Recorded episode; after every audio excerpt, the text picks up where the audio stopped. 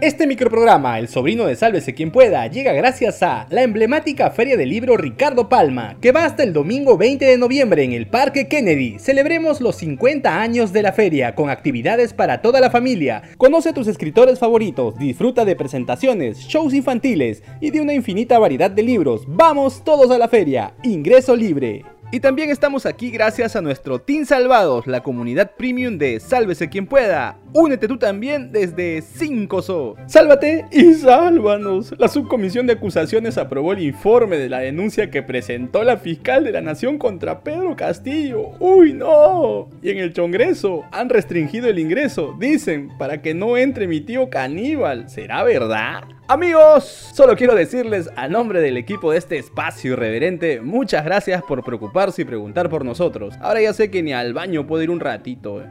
¡No me mientas! Diego, mano, eh, ganó Perú, pero con lo justo. Ay, Dios mío, lo que nos espera. Estamos en la luna. Sí, pero gracias a la misión espacial Artemis, no seas mal pensado, Ado. ¡Vamos, Perú! Pasó lo que tenía que pasar, y no lo digo por lo de anoche. ¿Cómo? La mesa directiva del Congreso acordó reorganizar su sistema de defensa legal luego que su procurador, mi tío Yuri García, más conocido como carne barata, puro nervio, diera esta defensa, que más parecía la defensa de la selección peruana ante el Tribunal Constitucional cuando intentó explicar la viabilidad del proceso seguido contra el presi Peter Castell por supuesta traición a la patria. Bien, eh conforme a la descripción típica, señor magistrado, que ha brindado y, es parte eh, de, nuestra normativa penal, eh, el hecho, eh, me pide mi opinión, señor magistrado, pero obviamente a quien le corresponde el pronunciamiento es a los congresistas de la República. No, señor abogado, usted es el, usted es el abogado, usted es el procurador. Usted viene en representación de los congresistas y usted tiene que dar los argumentos del Congreso. Sí, a lo que me refiero, si me permite, señor magistrado, es que lo que consideran, obviamente, en este informe es el hecho de, eh, antes de las intenciones que aparentemente habría tenido el, señor Castillo antes de ser presidente y, y las y, la, su pronunciamiento brindado pues a nivel nacional e internacional. Más nervioso que pavo y navidad mi causa, terminó sudando frío luego que el magistrado Gustavo Gutiérrez le diera una escueleada en vivo y en directo. Es por eso que a través de este memorando, la mesa directiva ya estaría planeando cambiar al procurador gelatina Yuri García, quien aún está a cargo de la defensa del Parlamento y sus ilustres miembros ante cualquier proceso que enfrente. Es más, Alejandro Soto, vocero de la bancada de Alianza para el Choreo, diré para el progreso, disculpen la costumbre, ha tildado de topo al procurador García, ya que dice que su designación depende del Poder Ejecutivo. Ah, Por su parte, la Procuraduría General del Estado ya inició una evaluación previa contra mi tío Yuri García y que incluye a su adjunto Manuel Peña Tavera. Todo esto luego que los amaquearan en la última sesión del Tribunal Constitucional.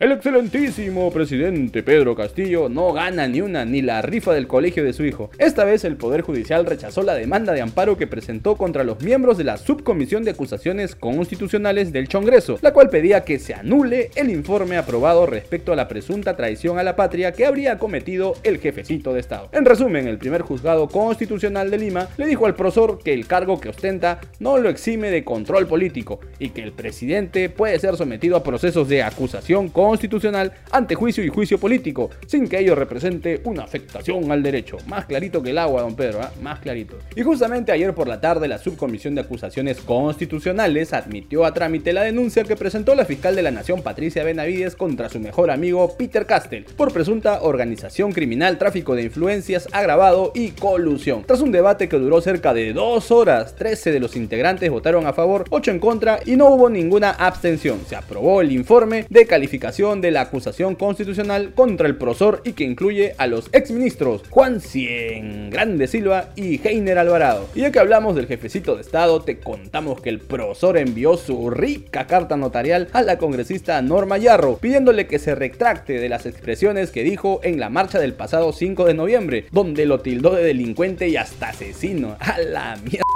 ¿Por qué tanto odio? Odio. ¿Por qué tanta venganza? Ansa. Tal parece que el profesor ya está adoptando algunas costumbres de empapelar a sus críticos. ¿Sí o no, Pepito Luna? En tanto, la misión de la OEA confirmó que llegará este domingo y que aún está armando su agenda. Esto luego que en redes sociales circulara un documento más falso que Axila de Culebra y es por eso que detallaron que siguen armando sus horarios para las reuniones que mantendrán con autoridades del gobierno, el Congreso, Poder Judicial y otras organizaciones. Ahora es momento de pasar el sombrero. Apoyen Chorris, denle like al video, suscríbanse al canal y sobre todo, activa la campanita un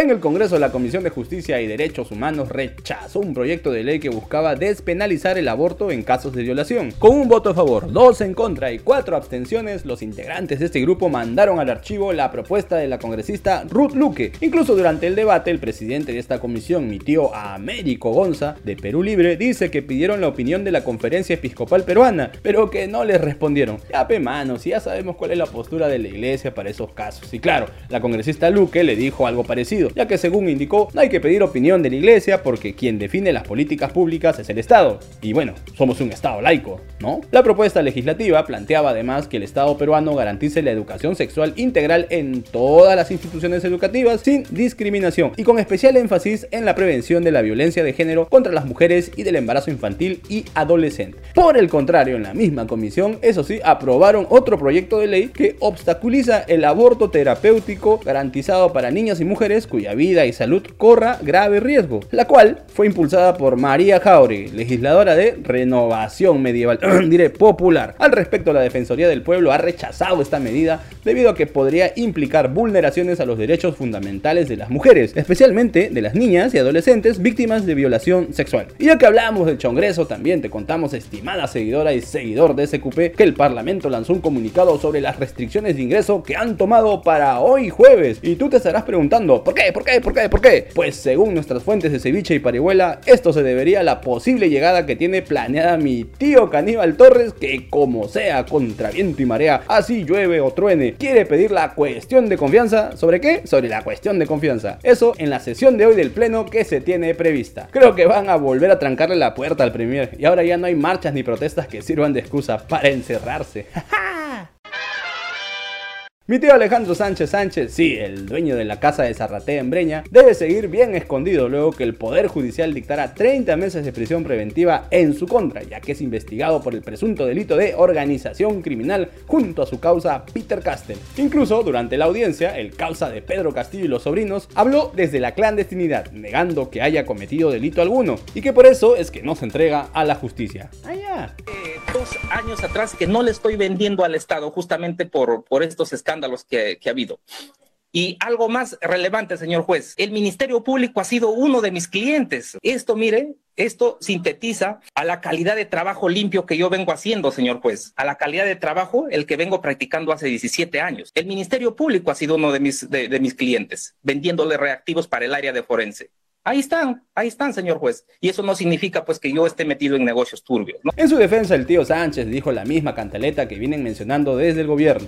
Qué casualidades, ¿no? Dice que la fiscalía se basa de recortes periodísticos y de las versiones de aspirantes a colaboradores, además de medios de comunicación vinculados en años anteriores a la corrupción, parcializada, ay, ay, la misma guada de siempre. Y ya que hablamos de temas judiciales, también te contamos que el papito de Keiko Sofía, sí, mi tío Alberto Fujimori, reapareció ayer públicamente en la audiencia judicial para exponer el habeas corpus que presentó para acceder a beneficios en el caso de secuestro del periodista Gustavo Gorriti y el empresario Samuel Dyer ocurrido en 1992. Durante su corta intervención, el expresidente de 84 años negó que haya ordenado las detenciones ilegales del director de IDL, que por esos años era corresponsal del diario El País, y del empresario, motivo por el cual, además de otras acusaciones, sigue cumpliendo una sentencia de 25 años.